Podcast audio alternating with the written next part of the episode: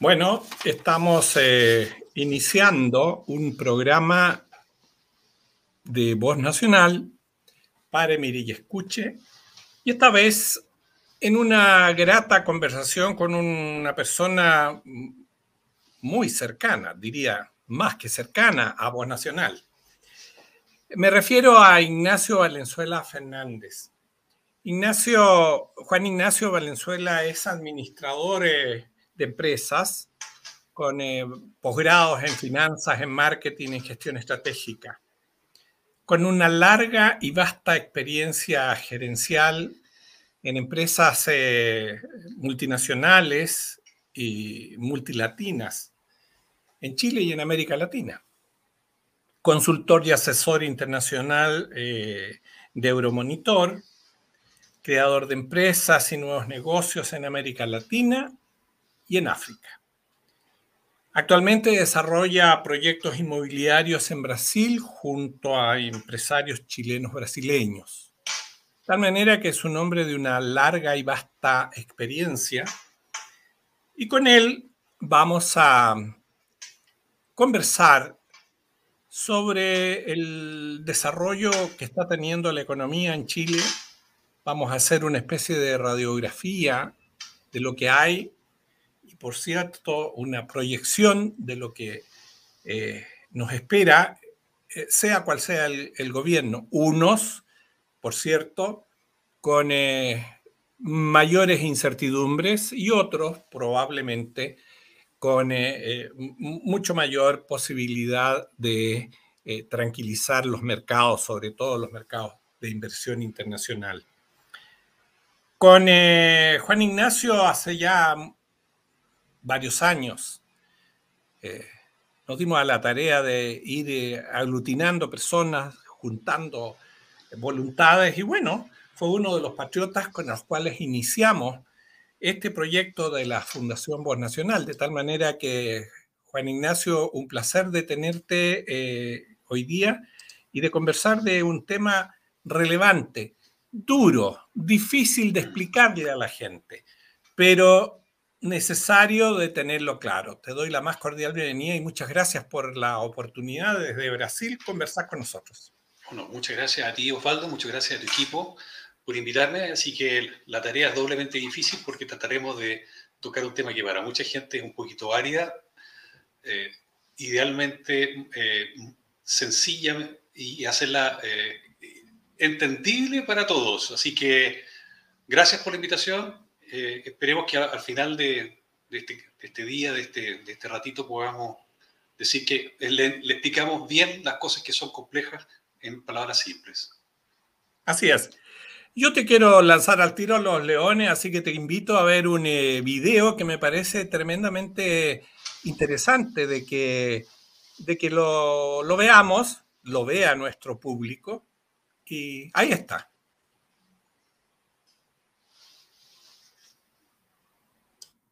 Que se requiera para un candidato presidencial, requiere responder una pregunta a mí me parece esencial. ¿Cómo yo creo los empleos y los salarios que necesitamos? Y eso se llama invertir en empresas, invertir en construcciones, invertir en centros comerciales. Y segundo, ¿cómo obtengo recursos para la salud, la vivienda, la delincuencia y el narcotráfico? Y hay que recordar que en los últimos 30 años los ingresos del Estado aumentaron seis veces.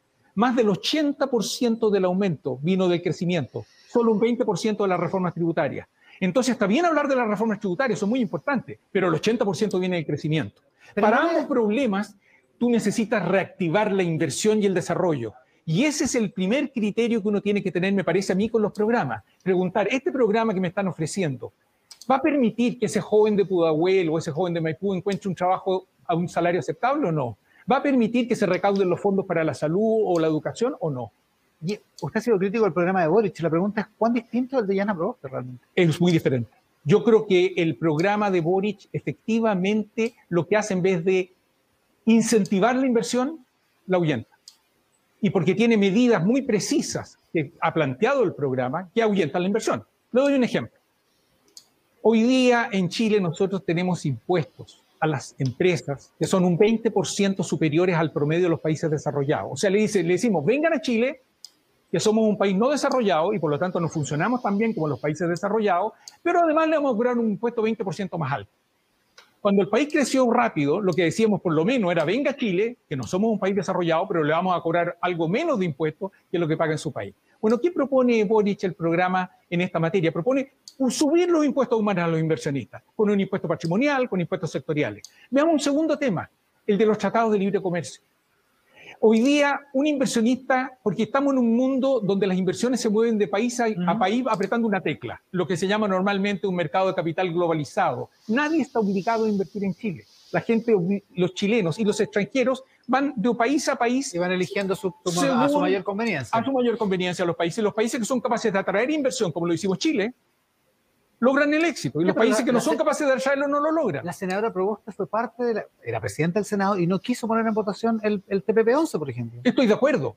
Estoy de acuerdo. Sin embargo, y pues eso es una crítica que es lo que yo hago a la gestión actual. Sin embargo, en su programa no plantea lo que plantea el programa de Boric. Que es la revisión de todos los acuerdos internacionales. Es decir, no solo no vamos a aprobar de inmediato el acuerdo, sino que adicionalmente vamos a revisar todos los programas anteriores y además los vamos a someter a una consulta vinculante a las regiones y a, los municipios. Y hay un aspecto adicional, un tercer aspecto que me parece más central todavía en el programa de Boris, muy central, que es el siguiente.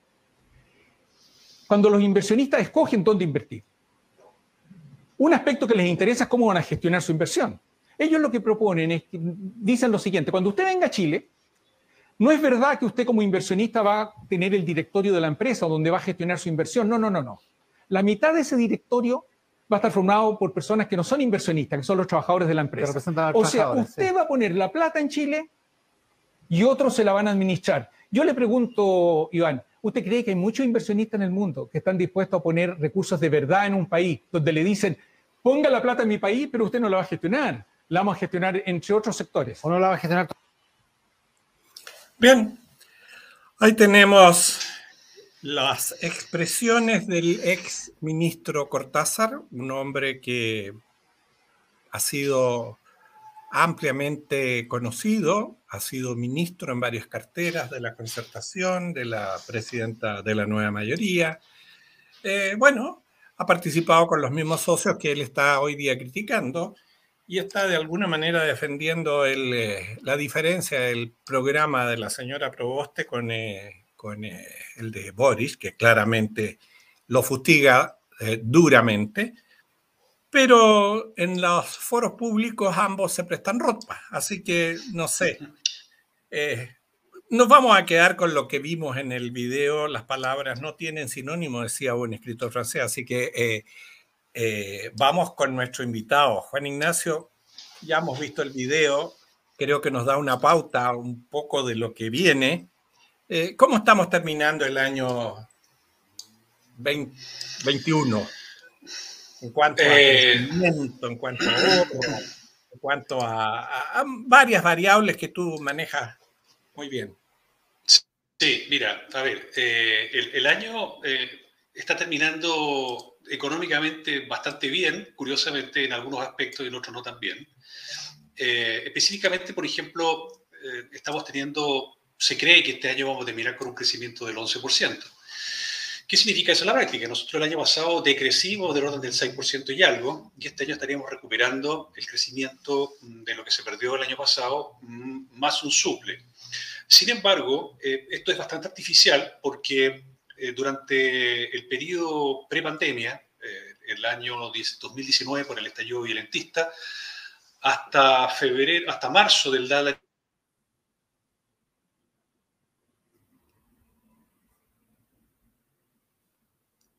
Hay un problema. de... Arregla tu... Sí. Eh, por otro lado, eh, ahí parece que volvimos. Sí. Eh, mi disculpa, aparentemente hay un problema con, la tecnología. Por otro lado, durante el periodo de pandemia, el cierre de la economía significó la pérdida de aproximadamente 2.100.000 personas en sus empleos que es una brutalidad, de los cuales hasta el momento se han recuperado algo más de un millón. Eh, esto no es menor porque eh, si nosotros vemos por un lado que la economía está teniendo un impacto importante en términos de crecimiento y no se ha recuperado el empleo, significa que algo está pasando. ¿No es cierto? Algo está aconteciendo de que las empresas no están contratando y básicamente se debe a varios aspectos. Una, que hay un, hay un escenario enrarecido desde un punto de vista político, pero también hay un problema que tiene que ver con que muchas empresas quebraron y esas empresas ya no tienen vuelta. O sea, hay casi 15.000 empresas que se les perdieron los IVA, que dejaron de facturar IVA y, ya fallecieron esas empresas. Eh, hay mucho comercio pequeño que falleció, hay mucha empresa mediana, incluso hay empresas grandes que también quebraron.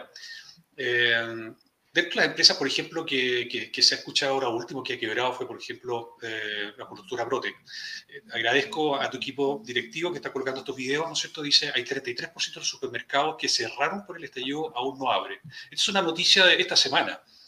Entonces, eso, eso claro, los supermercados son bastante intensivos en mano de obra y no olvidemos que casi un 30% de los supermercados que estaban en Chile fueron quemados y incinerados eh, para el estallido delictivo y que siguen siendo quemados además, pues los vimos algunos eh, en las últimas semanas. No, los últimos días, en los últimos, dos días. exactamente, para conmemorar no sé qué cosa.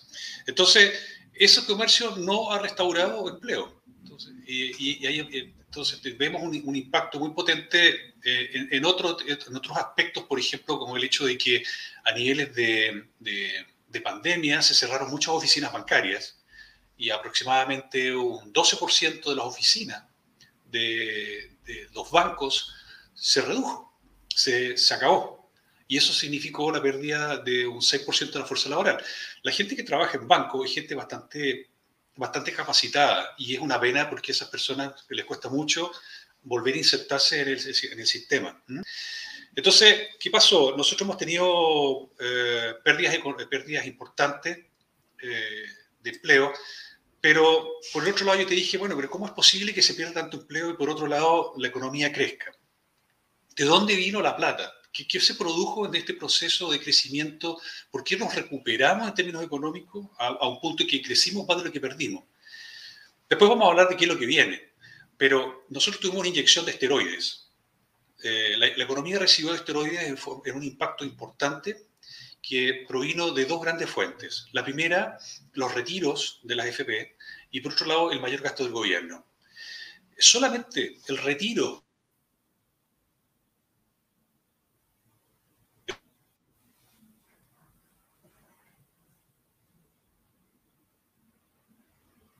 los fondos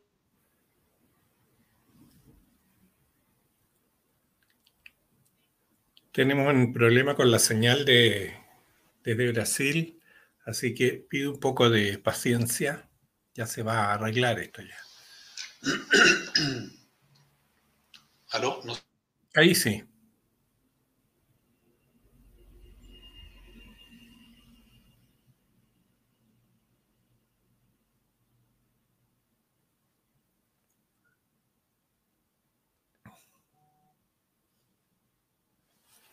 Bueno, estamos teniendo una conversación con eh, Juan Ignacio. Perdón. Ahí sí. Ahí volví. Me, desconecté del. Saqué el cable, a ver, a ver si en una de esas funciona mejor. Entonces, estábamos, estábamos conversando de que la economía eh, tuvo un impacto importante de esteroides, que fueron el retiro de la FP y el gasto del gobierno.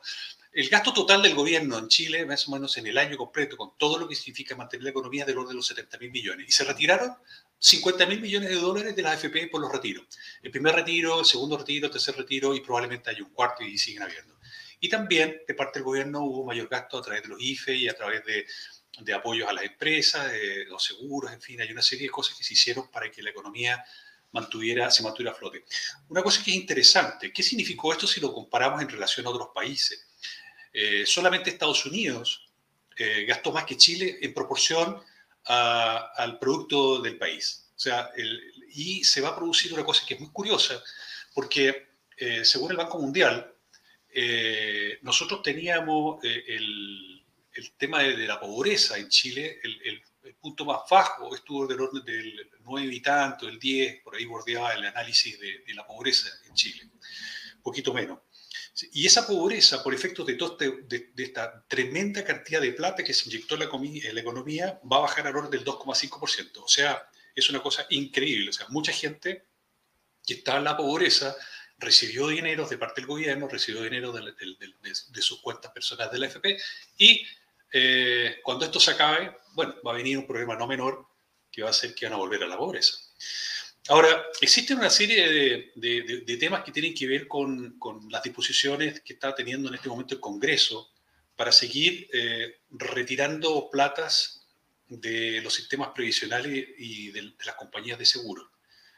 Eh, ahí, ese, tema es muy delicado porque, eh, y aquí no, no, no quiero extenderme demasiado porque, porque puede enredar a más de alguna persona, y es que cuando las personas llegan a la edad de jubilación, tienen dos grandes caminos para seguir, para recibir su pensión. Se pueden pensionar a través del sistema FP con un retiro programado o se pueden, se pueden eh, pensionar a través de una renta vitalicia. En, en, este momento en el país hay aproximadamente 700.000 personas que contrataron renta vitalicia. La renta vitalicia, en el fondo, es un contrato privado que se hace entre la persona, en este caso el pensionado, y una compañía de seguro. La compañía de seguro, ¿qué es lo que hace? Toma ese dinero y lo invierte, porque tiene que asegurar, como dice la palabra, una renta vitalicia, es decir, la persona puede vivir 5 años, 10 años, 20 años, 40 años, 50 años, por lo tanto la compañía de seguro debe asegurarse que los dineros están invertidos para poder rentabilizarlos en inversiones de mediano y largo plazo. Esto es un tema tremendamente complicado porque las compañías, las compañías de seguro en este momento, de las 13, 14 que hay, estarían quebrando aproximadamente 9, porque van a tener que vender activos para poder pagar eh, estos anticipos que se quieren realizar a través de Secretaría en el Congreso con leyes firmadas en este caso por el candidato Boric y que significaría destruir el mundo de las compañías de seguro en Chile. Eh, ya están en ¿Te puedo interrumpir? Eh, Por favor, sí, sí. Juan Ignacio, ahí hay un tema que es también eh, tremendamente complejo porque aparentemente eh, de quebrar estas, estas compañías de seguro, las que manejan las rentas vitalicias, genera un problema de carácter internacional porque evidentemente eh, estas compañías que son grandes empresas internacionales no se van a quedar quietas y van a demandar al Estado de Chile. Eso no me cabe duda. ¿Y, en qué va a y es lo más probable que esas demandas, tanto en los tribunales chilenos como en los tribunales internacionales, el gobierno de Chile las pierda. Y va a ser un doble gasto para el país, digamos. Tener que pagarle a las compañías y tener que pagarle a los, a los ahorrantes. ¿No, ¿No es así? Esto es súper irresponsable porque efectivamente lo que tú dices es correctísimo. Las compañías, en este momento se le pidió al gobierno de Biden que intervenga. Las compañías de seguro ya le pidieron a, eh, través de congresistas para que le llame la atención a lo que está sucediendo aquí en Chile. Esto es sumamente irresponsable de parte de, los congresistas, congresistas de derecha e izquierda, porque la verdad es que eh, la, ignorancia es, es enorme. Efectivamente nos pueden demandar, esto nos cambia inmediatamente nuestro perfil de ser un país serio. Eh, esto va a significar una baja en la puntuación. Ya está significando una baja en la puntuación de Chile como país serio y como país al cual cuando se va a endeudar le cobran una tasa de interés. En este momento Chile está, está con problemas serios en ese sentido, se le está subiendo el costo del crédito y esto a la señora Juanita, que le puede parecer un poco extraño, se lo explicaré de dos formas. Si la compañía de seguro quiebra, quiebra el sistema de pagos de seguros de vida, eh, paga, eh, eh, los sistemas de salud, que son aproximadamente 6 millones de personas que tienen sistemas paralelos y han contratado sistemas de policía colectiva. la persona que ha recibido más de 45 UF de renta vitalicia, esa persona pierde el dinero. El Estado solamente le, hace un seguro por los 45 UF, que es 1.300.000. Si la persona ha recibido 1.500.000, 1.600.000, esa diferencia la pierde. Pierde el país, pierde el, sistema de, el sistema de capitales, porque las compañías de seguro, ¿qué es lo que hacen? Compran propiedades, compran edificios, eh, dan créditos hipotecarios a través de los mutuos hipotecarios, en fin, se, produce una ola expansiva tremendamente perjudicial para lo que es el sistema crediticio en Chile, lo que hace que la señora Juanita cuando vaya a pedir un crédito le va a salir más caro si es que se lo dan. Oye, eh, Juan Ignacio, ahí hay un tema que me gustaría volverte a, preguntar, volverlo a insistir, que la gente entienda. Eh, tú hablaste de la valorización mm, de Chile eh, en los mercados internacionales. explícale un poco más a la, a, la, a la, gente. O sea, hoy día, hoy día el nivel de credibilidad chilena es prácticamente nulo.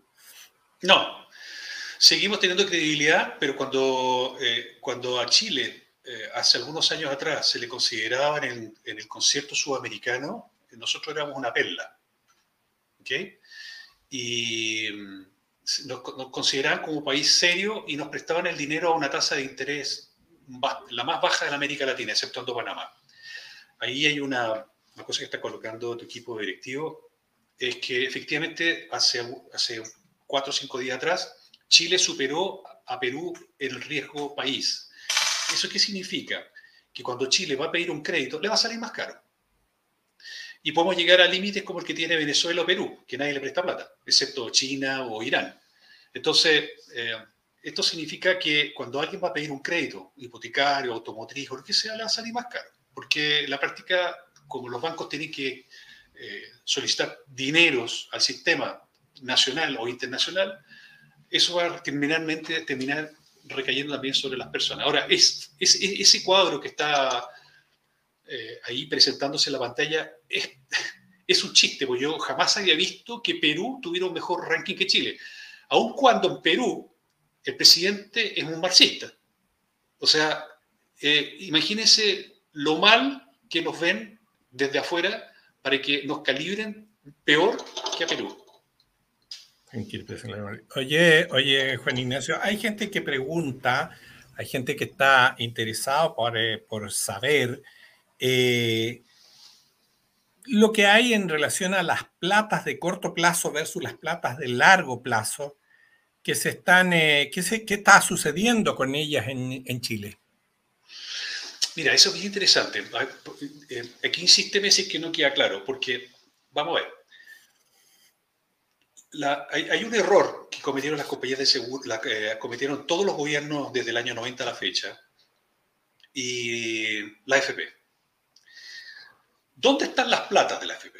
Hasta hace un año la gente creía que las, platas estaban, no existían, que estaban todas robadas. Pero las platas están invertidas. Cuando, cada vez que a nosotros nos descuentan la AFP el 10%, ese dinero las, las AFP lo reciben y lo invierten. Y lo invierten igual que las compañías de seguro. Lo invierten en, en documentos de corto plazo, documentos de largo plazo, en, en instrumentos nacionales, en instrumentos internacionales.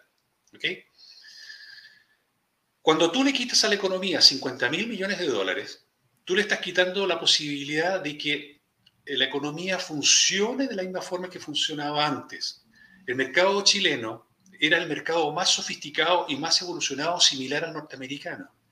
En América Latina, por ejemplo, si tú quieres pedir, quieres comprarte una casa en Argentina, tú no tienes ninguna posibilidad de comprarla con un crédito. A lo más serán tres o cuatro meses. O sea, hay que tener dinero cash para comprarse un departamento o una casa en Argentina.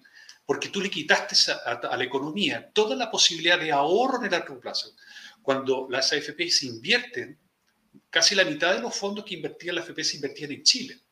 Se invertían en documentos del Estado. El Estado, a través de esto, generaba caminos, eh, hacía hospitales, eh, carreteras, todo eso. Que alguien dice, ah, pero es que esto lo hacían los privados. Sí, pero es que los privados cuando hacían estas obras, pedían créditos dentro de la economía para poder establecer las obras, para poder realizarlas. Entonces, se une, por un lado, el ahorro, como por otro lado, la inversión.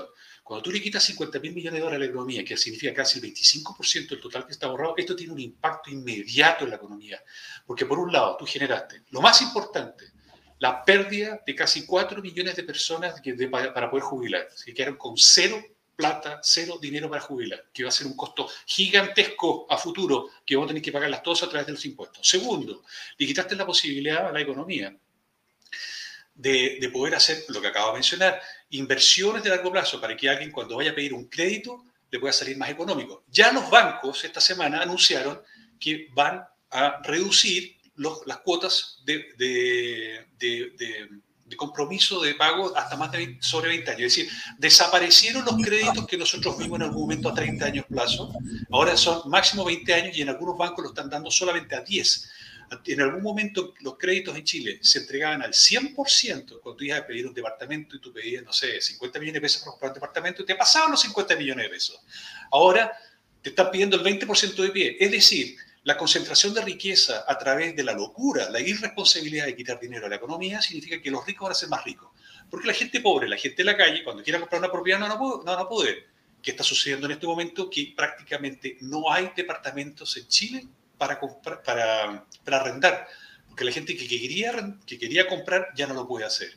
Ahora solamente le queda la posibilidad de arrendar. Es decir, el sueño de la casa propia se está desapareciendo. Y lo más peligroso de todo esto es que si seguimos con esta locura de gasto, nos vamos a, vamos a empezar a aparecer Argentina.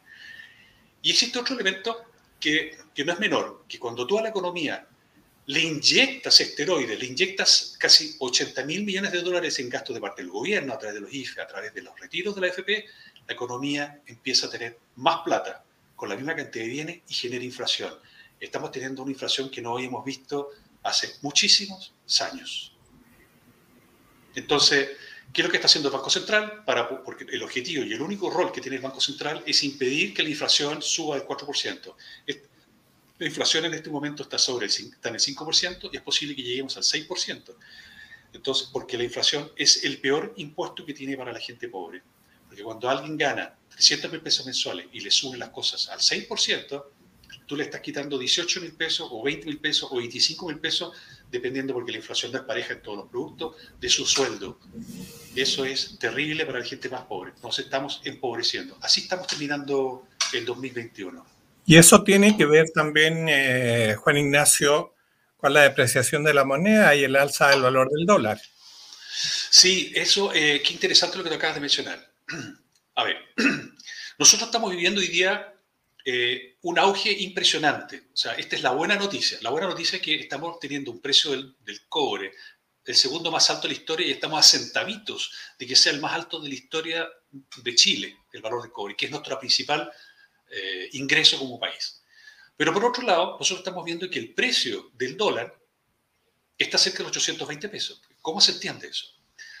¿Cómo es posible que el país esté recibiendo más dólares que nunca en su historia y por otro lado el dólar esté tan caro, cuando debería ser baratísimo. El valor del dólar en este momento no debería ser superior a los 600 pesos. Y se cree que si se sube el, valor del cobre a 5 dólares la libra, debiera estar cerca de los... el valor real debería estar en, en 400 pesos. La última vez que tuvimos una situación parecida, en que hay que pensar que hace un año atrás el valor del cobre valía 2 dólares 60 la libra y hoy día estamos en 4 dólares 80, prácticamente hemos duplicado los ingresos del país y sin embargo tenemos una, un precio del dólar que, que está altísimo. ¿Por qué? Porque la gente no está confiando en la economía. La gente está comprando pesito a pesito sus dólares porque no creen en el peso, porque creen que va a venir una debacle, entonces están tratando de asegurar. Eh, por otro lado, las grandes empresas están retirando dinero también porque no tienen ninguna eh, expectativa de que en un gobierno marxista se vaya a respetar la propiedad privada. Entonces, el temor, el miedo es ir a refugiarse a eh, elementos que sean más seguros, en este caso el dólar. Bueno, esto que estás mostrando aquí justamente confirma lo que había mencionado hace poquito rato. El Banco of America, que es uno de los bancos más grandes de Estados Unidos, recomienda sacar a Chile de su estrategia de inversión en América Latina. O sea, eso es lo que ha logrado el distinguido y honorable Congreso de Chile a través de sus políticas. Eso lo es lo que ha hecho eh, la revolución anarquista en las calles de Chile, destruyendo la confianza y la seguridad de las personas. Que los grandes bancos y las grandes inversiones que hay en el mundo se retiren y se vayan de Chile. Bueno, eh, lo escuchábamos hace poco rato en el video al propio Cortázar decir lo que está y lo que ocurriría. Nadie invierte ni nadie va a invertir plata para que otros se la administren. O sea, ahí está el resumen de la figura que se está planteando en términos programáticos, políticos. Entonces, si tenemos tiempo, vamos a, hacer un, vamos, vamos a desmenuzar. Eh, eh, ya no sé cuál es el modelo Boric porque no sacó la página web y todavía no sabemos el nuevo, pero podemos evaluar el antiguo. Bueno, pero tenemos, tenemos los antecedentes de lo que ha sido el programa económico del Partido Comunista y por lo tanto ahí tienes tú, el, no, hay que, no hay que olvidarse, porque esto es un hecho de la causa. Eh, toda vez que el Partido Comunista ha participado de alguna alianza política en Chile ya ha llegado al poder, ocurrió en el Frente Popular y mm, con toda con mucho mayor fuerza en la Unidad Popular, el Partido Comunista se ha encargado en particular de tener a su cargo el Ministerio de Hacienda y el Ministerio de, Economía.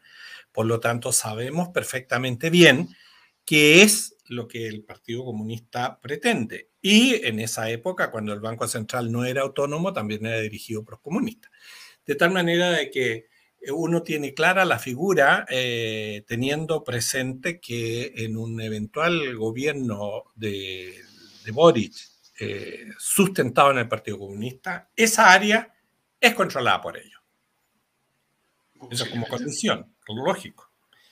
Eh, Juan Ignacio, interesante el, planteamiento. Yo te quiero volver a no sé si a machacarle, porque este es un tema súper delicado, digamos, para, para, muchos de los que participamos del fenómeno, porque yo no estoy al margen de él. Em, eh, este problema internacional que se va, que se va a plantear eh, con el retiro de las rentas vitalicias, ¿tú cómo lo, cómo lo percibes en lo inmediato? ¿Tú crees que el Parlamento va a llegar a una situación tan dura como esa eh, y, vamos a, y a arriesgar eh, juicios internacionales que golpeen más duramente, aparte de lo que ya has mencionado?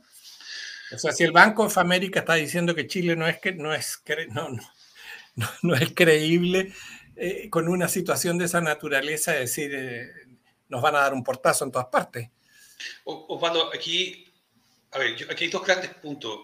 el primero, yo ya no creo en la racionalidad del Congreso de Chile. O sea, yo ya, a pesar de, que todos los economistas, incluso los de izquierda, tenemos a Cortázar, que no es precisamente de gobierno, tenemos al presidente del Banco Central, que, es de, la línea socialista, le han explicado con peritas y manzanas a los congresistas del daño que le están haciendo a la economía y, más allá, el daño que le están haciendo a la señora Juanita, le están haciendo a toda la población de Chile con lo que están haciendo y han insistido en la torpeza. Yo creo que, yo creo que eh, aquí, y aquí, aquí es, una, es una, una, apuesta, en todo caso, lo, que yo voy a mencionar ahora. Yo creo que se nos viene la mano muy dura, muy dura a Chile, en el concepto internacional, en términos de presiones políticas y en términos de, de retaliaciones perdón, no sé si esa palabra existe, pero yo, aquí en Brasil se llama retaliar. Eh, ¿Y por qué? Porque las compañías de seguros que han invertido en Chile son multinacionales tremendamente grandes e importantes y que tienen oficinas en casi todos los países del mundo. Si Chile, si lo que está sucediendo en Chile se acepta políticamente, las compañías de seguros se van a ver enfrentadas a lo que pudiera ser el gobierno de Bolivia, a lo que pudiera ser el gobierno de Argentina, a lo que pudiera ser el gobierno de Colombia, a través de medidas populistas que vayan en la misma dirección. Por lo tanto, el castigo, el golpe, de, el latigazo en las manos nuestras va a ser más duro que ninguna otra, porque tiene que ser una lección para que se aprenda a que esto no se debe hacer. Es por eso que le han pedido ayuda a Biden. Ahora, Tú conoces a los gringos también como yo, sabemos que estos tipos piensan con la cabeza, independiente de los partidos políticos que tengan, ellos con el bolsillo manejan, administran el país. Entonces, yo tengo este programa que va a quedar grabado, así que me puedes pedir después más adelante si efectivamente se dio o no se dio eso. Un paso más a la renta vitalicia, a, estas personas que están tomando decisiones irresponsables, que no tienen ningún, ninguna eh, posibilidad de que después vayan contra ellos, porque finalmente ellos legislan para que lo paguen todos los chilenos a través de sus impuestos. No ellos no son responsables de esto, le va a pegar durísimo a Chile. Y no estoy hablando de que nos salgan más caros los créditos. Yo no sé qué, hasta dónde puede ser esto, quién nos van a exigir desde el gobierno norteamericano para que esto no se haga. Sin considerar, y ahí nos metimos en otro tema, ¿no es cierto?, que el impacto que van a tener el impacto que, que vamos a tener para los próximos años en pago de intereses por la deuda que adquirió el país para pagar todos estos beneficios es de 15 mil millones de dólares. Para que te hagas una idea, un hospital eh, de alta complejidad en Chile cuesta 400 millones de dólares. Y aquí vamos a tener 15 mil millones de dólares solamente por intereses, sin considerar que hay que pagar la amortización del capital. Para, para el próximo gobierno, lo cual va a ser dramático, cual sea el gobierno que tenga que asumir, le va a tocar muy duro ese, ese tema. ¿Y qué está pasando, Juan Ignacio, con los pagos de los dividendos de las empresas? Se está dando un efecto que es bastante potente y es que en, el escenario de que hay un cambio de gobierno y cambie las reglas del juego, los dueños de empresas están eh, apostando a esas áreas más seguras. Si los dineros no tienen no tienen nacionalidad. Así que hay varias empresas nacionales que han aparecido en prensa últimamente haciendo inversiones en distintos países del mundo y están retirando sus capitales. Porque lo, que por, lo, que por, eh, lo que por añadidura va a aumentar el nivel de, no solo de inseguridad, sino que el nivel de cesantía y obviamente el impacto que tiene en la pobreza va a ser eh, relevante, no relevante, va a ser eh, apremiante. Hay, hay, un, hay un desprecio eh, obsceno que tienen los marxistas sobre lo que es la inversión y el rol privado. Eh, el gobierno no produce nada. en, este país, en este país hay un millón y medio de, de empresas, de pequeñas y medianas empresas. El 80% del empleo lo hacen las pymes. Cuando tú golpeas a las empresas con impuestos, con amenazas de restricción, con, con amenazas de, de, congelamiento de precios, las empresas, bueno, se ven perjudicadas. Y eso es, muy delicado porque eh, Chile anualmente eh, recibe egresados de enseñanza media o universidad aproximadamente a 200.000 muchachos entonces, la economía requiere crecer a lo menos en un 1,5% para poder absorber a esa tremenda masa de personas que salen a trabajar cada año. Si tú no creces eso, el país no crece y aumenta el desempleo. Entonces, eh, nosotros tenemos un, desempleo en Chile eh, bastante oculto, que mucha gente que se aburrió de, buscar trabajo y que salió de la economía y que está en su casa, que prefirió quedarse en la casa a mucha mujer que por efecto esto del, del, COVID, que le cerraron los jardines infantiles, está en sus casas. tenemos una pérdida económica enorme de mujeres que no están recibiendo ingresos porque no pueden trabajar y se están, cuidando a los niños. Entonces, el impacto que ha tenido las cuarentenas sobre la economía ha sido brutal. Entonces, hemos ido agregándole elementos que han ido intoxicando y enrareciendo el ánimo de la economía y que hace para las empresas claramente un problema contratar. Y que, bueno, sigamos. A mucha gente se le olvida que en el año 1990 en Chile el, impuesto de las empresas era el 10%. La señora Bachelet, a través de su ministro eh, Arena, lo subió al 27%. Y estábamos en el 19 y el 18, por ahí estábamos. Entonces, ¿bajo qué condiciones el empresario hoy día está dispuesto a entregarle al fisco, al papá fisco, casi un tercio de lo que él ganó con el esfuerzo y el papá fisco no hizo nada salvo estirar la mano a final de mes o, o atrás del PPM. No hay espacio para subir más impuestos y sin embargo todos los candidatos están hablando de subir impuestos, excepto uno. José sí, claro, casi, casi. En este escenario, Juan Ignacio, a tu juicio, ¿cuáles deberían ser los indicadores a considerar en los próximos cuatro años?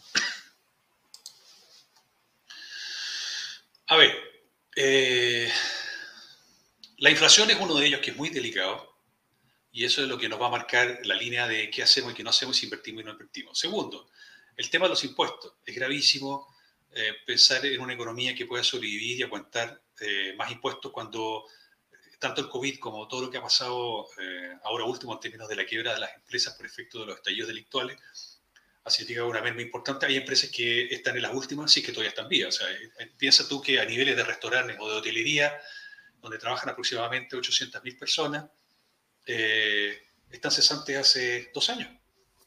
Entonces, hay hoteles totalmente vacíos. Tenemos el, efecto del valor del dólar y el precio del cobre. Bueno, se cree que el precio del cobre va a seguir subiendo, pero yo tengo dos o tres relojitos con los cuales yo me guío a través de las economías. Aquí es el valor del dólar, básicamente, porque eso te está diciendo eh, cuál es el pulso que está sintiendo la población en relación a la economía. Porque si tú tienes un precio que está subiendo permanentemente, significa que la sociedad no está creyendo en su país ni en su moneda.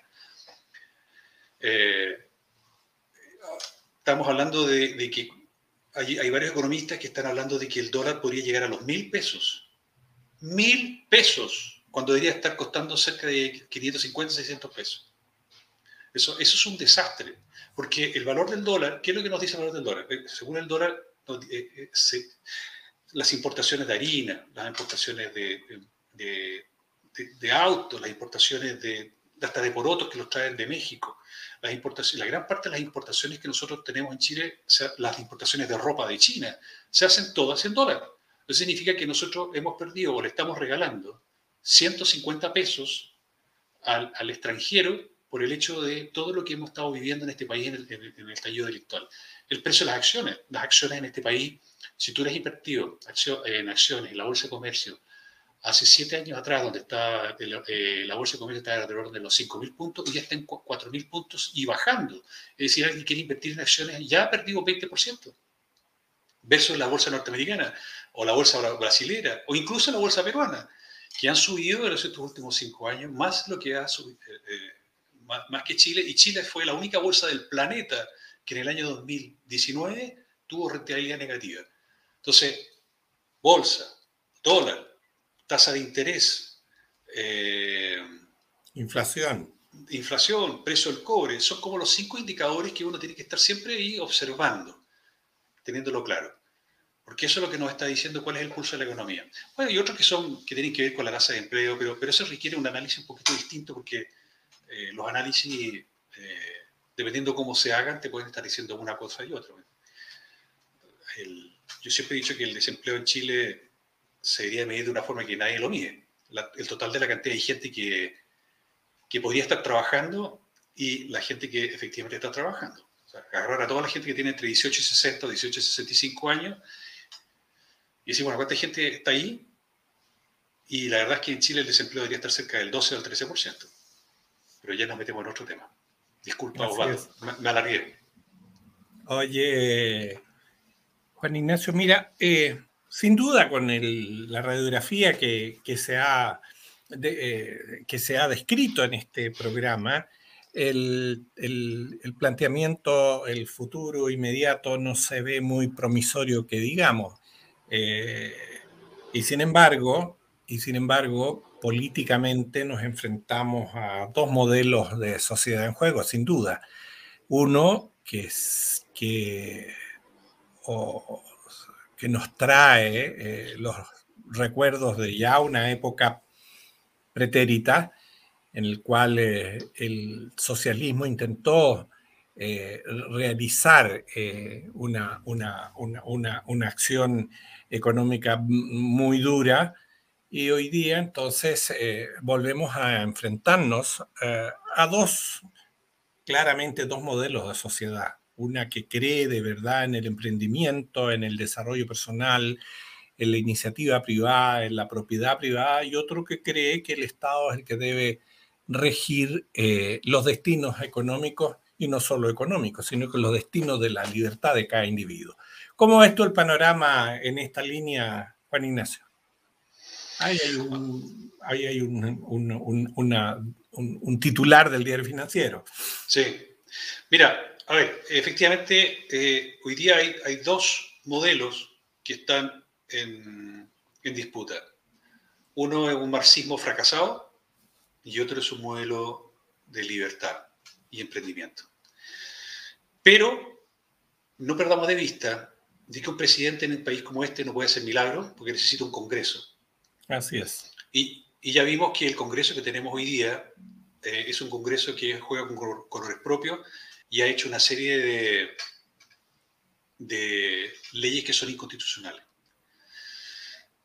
Boric es un candidato fracasado de una economía que nunca existió, que no tiene ningún sentido, que habla de extinguir lo que es la iniciativa privada, que creen que existe un rol de parte de un, gobierno centralizado para controlarlo todo.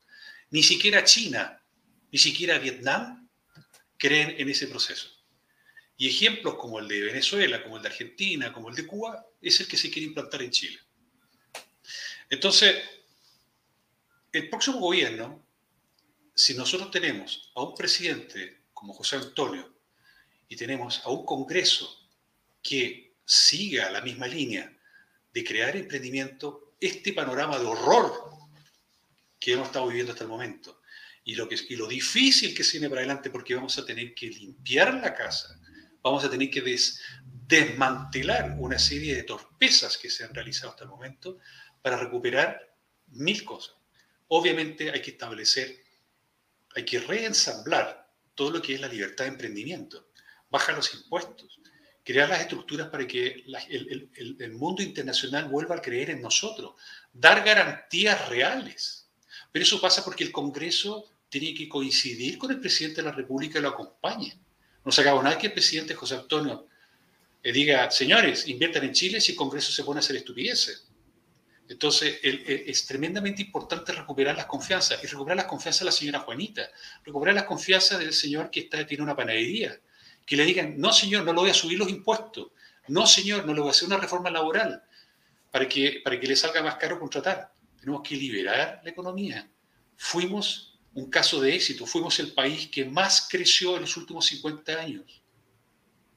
Entonces, ¿Cómo es posible que hayamos caído en este momento en una situación y que tenemos que elegir entre un modelo fracasado y volver a restaurar lo que era un modelo exitoso? ¿Cómo le pedimos a la gente que toda su plata que ya la sacó del país la vuelva a meter? El 65% de, los, de las platas que las personas sacaron de las AFP, adivina dónde están. En las cuentas corrientes, en depósitos a plazo es porque la gente prefirió sacar la plata y no gastarla, la gran mayoría. Hubo gente que la gastó efectivamente y, gracias a eso le fue muy bien a China, a China porque exportó más vehículos, más televisores, más plasma. Pero el 65% de la gente en Chile está aterrada. Y si tú le dices a esas personas, retiren su dinero de la AFP, el 100% los van a sacar hay que restaurar la confianza de las personas, del individuo, de la, señora Juanita, de don Pedro, de todas esas personas para que vuelvan a creer en Chile. Si las personas no creen en Chile, va a seguir teniendo, vamos a seguir teniendo esta hemorragia de dinero que salen del país, que se hace un país más difícil y más inseguro. Juan Ignacio, yo creo que también es bueno precisarle a la gente para que dimensione la cantidad de dinero que había depositado como ahorro previsional en las AFP y en rentas vitalicias. Eh, eh, era el equivalente a alrededor de 270 mil millones de dólares. Eh, sí, a ver, el total de los dineros de la AFP son una cantidad un poquito más baja que esa de los 270 mil millones de dólares, que es casi el 100% del PIB de Chile. Eh, pero lo que se ha retirado hasta el momento son 50 mil millones, ¿ya? Eh, y subiendo, porque hay gente que todavía no termina de retirar, porque todavía no se, no, se acaban los plazos, solamente del primer retiro se acabó el plazo de retiro, pero del segundo retiro y del tercer retiro todavía no se termina el plazo, por lo tanto la posibilidad de que la gente siga sacando los dineros y esa cifra se incremente eh, es, es posible. Es, que lo que yo, yo, a lo que yo voy con mi, con mi pregunta, yo soy malo para los números, así que te digo, eh, corrígeme, corrígeme tú ahí. Eh, lo, que yo, lo que yo te quiero preguntar es que el impacto en el Producto Interno Bruto es feroz con, eh, con, con, con, este retiro y por lo tanto todo lo que tú has explicado tiene ahí una razón de ser, digamos.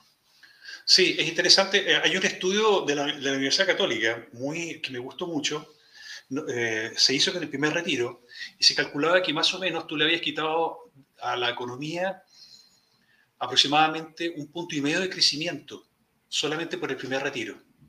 Porque esa plata al retirarla de la economía dejó de seguir generando, eh, ese ahorro dejó de seguir generando riqueza.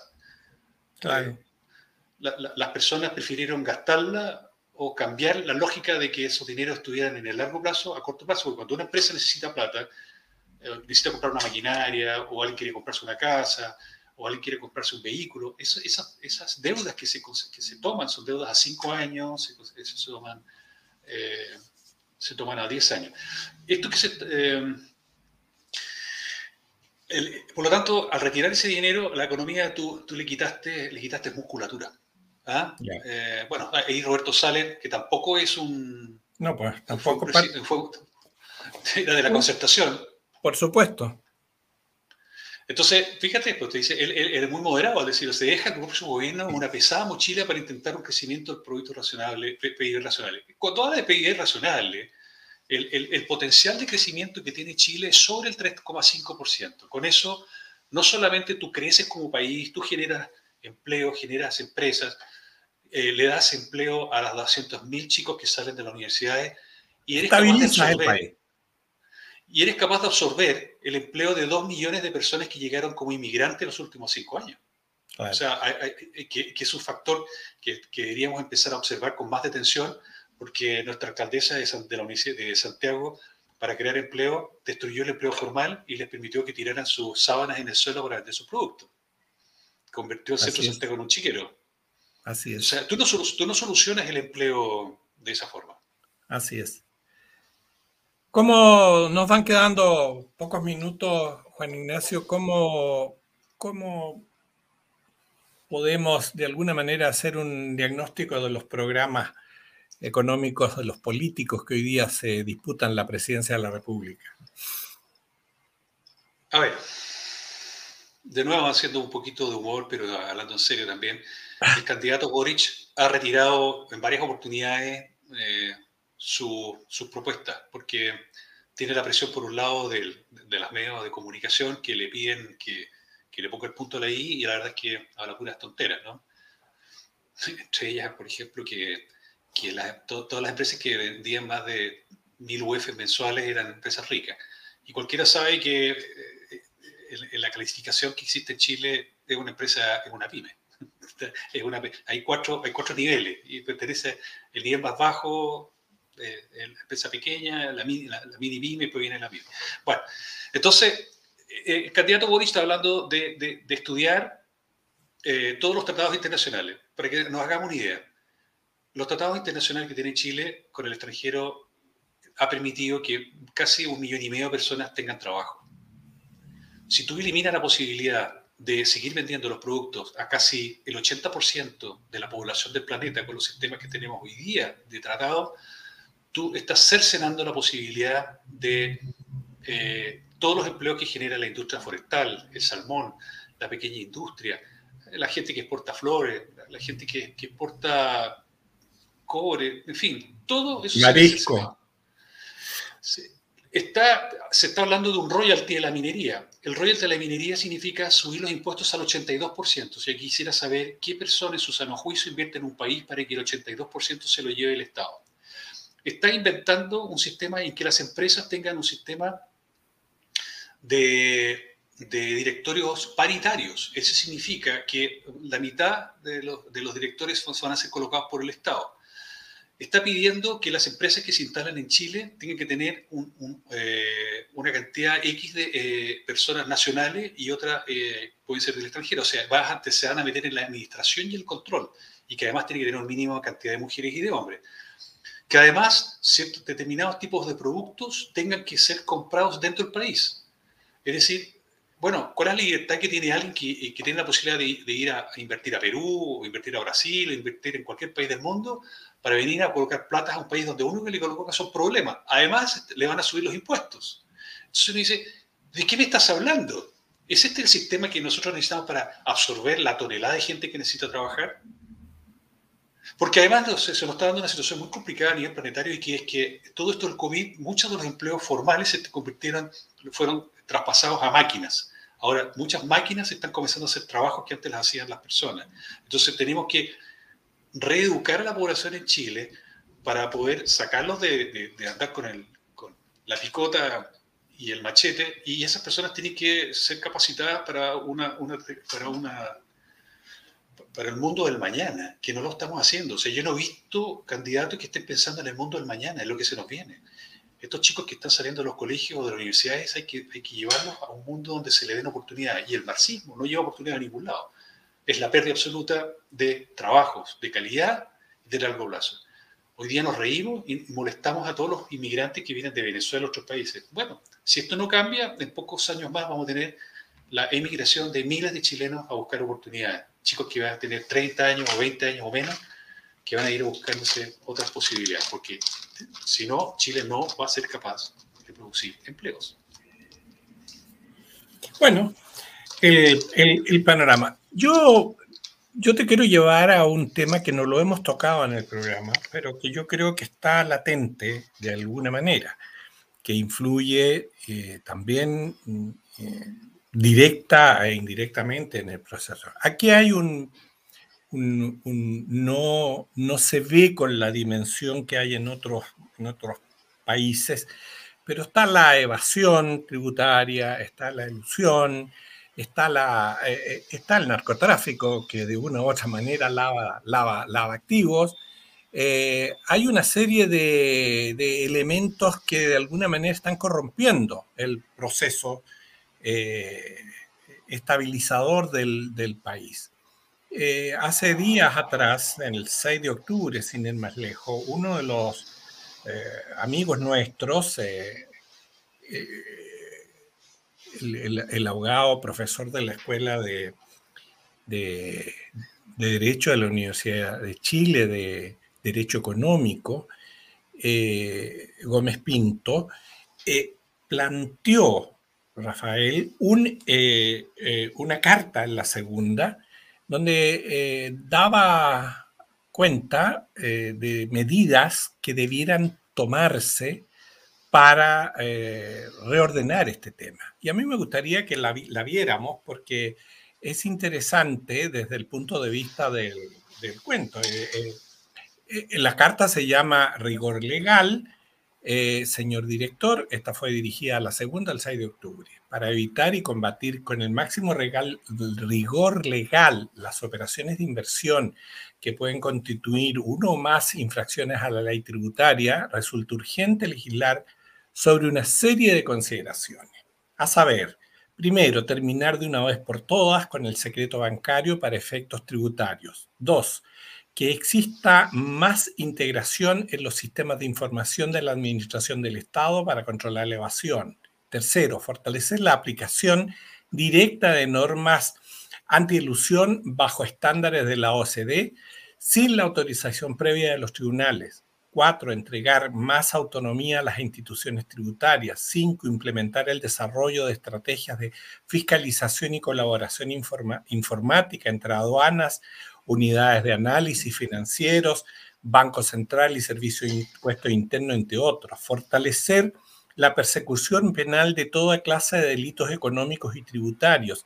Asignar más recursos para combatir de manera frontal la evasión y elusión de impuestos que las penas de multa sean ejemplares para todos quienes realicen operaciones en paraísos financieros que no declaren impuesto en Chile o bien en el país donde se realiza esta clase de operaciones bajo el paraguas de una sospecha moral y o al borde de nuestra legislación tributaria. Firmado Rafael Gómez Pinto. Rafael, como dije, profesor de Derecho Comercial en la Universidad de Chile y a mí me parece tremendamente atingente dado lo que estamos conversando, que también se tenga una mirada en esa dirección. Mm. ¿Qué pasaría si tuvieras un gobierno marxista con esas normativas? Bueno.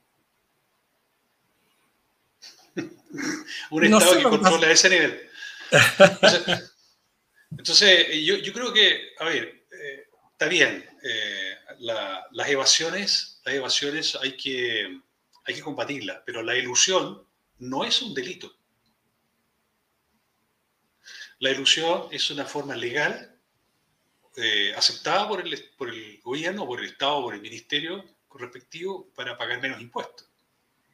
Entonces, no veo nada de malo en ello. Eh, yo, lo personal, a mí me cargan los impuestos siempre hago el ejercicio de que cuando a Jesús le criticaban de que se metía con cobradores de impuestos y prostitutas y le apuntaban con el dedo. Entonces, eh, yo creo que los impuestos deberían ser bajos y deberían ser parejos. De esa forma es más fácil de controlar y es más simple. Que hay estructuras tributarias complejas, lo único que hacen es que se generen grandes firmas de contadores para justamente eludir o para evadir impuestos. yo creo que el Estado debería tener cierto rol importante, cosas que debería, yo en ese sentido soy bastante libertario. Eh, creo que debería el Estado ser muy pequeño. El Estado de Chile, piensa tú que son en este momento casi un millón y medio de personas que trabajan para el Estado, poco menos, y son casi 7 millones de personas las que trabajan con contrato. Eso significa que eh, una cantidad importante de personas en este país dependen sin hacer, sin generar ningún, nada, solamente porque están en un cargo fiscal. Entonces, una de las tareas que tenía José Antonio Casa es justamente reducir el nepotismo y eh, los operadores políticos. Estamos llenos de operadores políticos. Entonces, creo que efectivamente los impuestos son un tema muy delicado, hay que tratarlo con inteligencia. No pasa por subir los impuestos, pasa por controlarlos de mejor forma, pasa por hacerlos más simples. Eh, y siempre hay que pensar de que lo que puede aparecer en un momento como muy interesante como control, bueno, ¿qué pasa si cambia de mano? ¿Si te, le vamos a dar una pistola eh, a cualquiera? Yo vivo en Brasil y los impuestos aquí son altísimos. Y uno de los objetivos que tiene Bolsonaro es justamente bajar los impuestos de acá porque la carga fiscal es brutal. Y aquí pagan impuestos, Osvaldo y todas las personas que están escuchando el programa, todos. Es decir, toda aquella persona que gana más de 200 mil pesos en este país paga impuestos. Entonces, para que, eh, y, eso en Chile no existe. En Chile la gente empieza a pagar solo los 600, solo los 700 mil pesos, empieza a pagar una fracción muy pequeñita. Entonces, cuando, cuando se habla de que Chile va a subir los impuestos, le van a, le van a pegar el palo a todos. Entonces, al final uno dice, pero ¿por qué? ¿Por qué yo de mi trabajo tengo que dárselo al Estado? Bueno, no, es que te dan salud. Nosotros hemos subido el gasto fiscal en Chile de los 13 mil millones de dólares a los 70 mil millones de dólares en 15 años. Quisiera saber si las personas han percibido ese mayor, eh, ese mayor pago en relación a, mejores beneficios.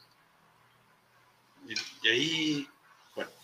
Oye, Jorge Andrés, Jorge Andrés Droguet, que está eh, conectado, escuchándonos y felicitándonos, dice, la ilusión importa pagar lo justo y no menos impuestos eh, en estructuras complejas. Está bien. ¿Qué, dices tú? Está bien. Eh, es pagar lo justo, ¿te fijas? La, ilusión no es hacer tonto el fisco, es aprovechar las instancias que el fisco me permite para pagar menos impuestos. No es ilegal hacerlo. Perfecto. Bueno, el tiempo ha avanzado eh, rápido. Sí. Hemos tenido una grata conversación, creo que ha quedado muy claro. Yo quiero saludar a Javiera Martínez, a Eva Holz, a Leonardo Núñez, bueno, a Jorge Andrés, que siempre ha estado con nosotros, eh, otro de los fundadores de Voz Nacional, eh, bueno, y a, varios amigos que, nos han eh, acompañado durante este programa. Y bueno, te están enviando, tú lo estás viendo ahí, felicitaciones por la claridad.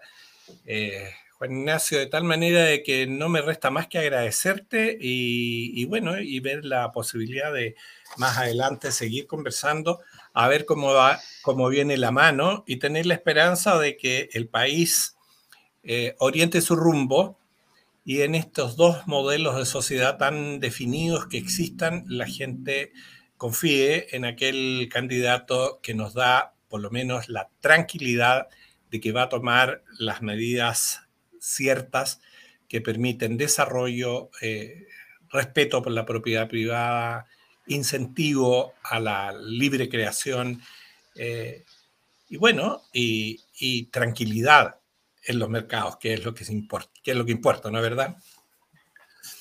Así es, muchas gracias Osvaldo. Y, agregando una pequeña palabra, certezas. Lo que, todo, lo que todo ser humano necesita son certezas. Si tengo la certeza que voy a tener trabajo, voy a comprarme una casa, voy a comprarme un auto y lo mismo pasa a niveles eh, de, empresas o de país. Gracias Osvaldo por la invitación, espero que haya quedado, quedado claro y, y, bueno, gracias siempre conversar contigo y con tu equipo. Muy bien, pues, siempre. Yo, te agradezco mucho y éxito en tu nuevo em, no emprendimiento. Estás trabajando en una gran empresa inmobiliaria de tal manera que te vaya muy bien. Y bueno, eh, tu experiencia en algún momento la conversaremos porque Juan Ignacio ha estado involucrado en el desarrollo de África y yo creo que eso es interesante conocerlo porque hay un continente que para América Latina es desconocido. Sí, así es. Así es. Muy bien, pues. Gracias, que te vaya bien. Gracias. Gracias.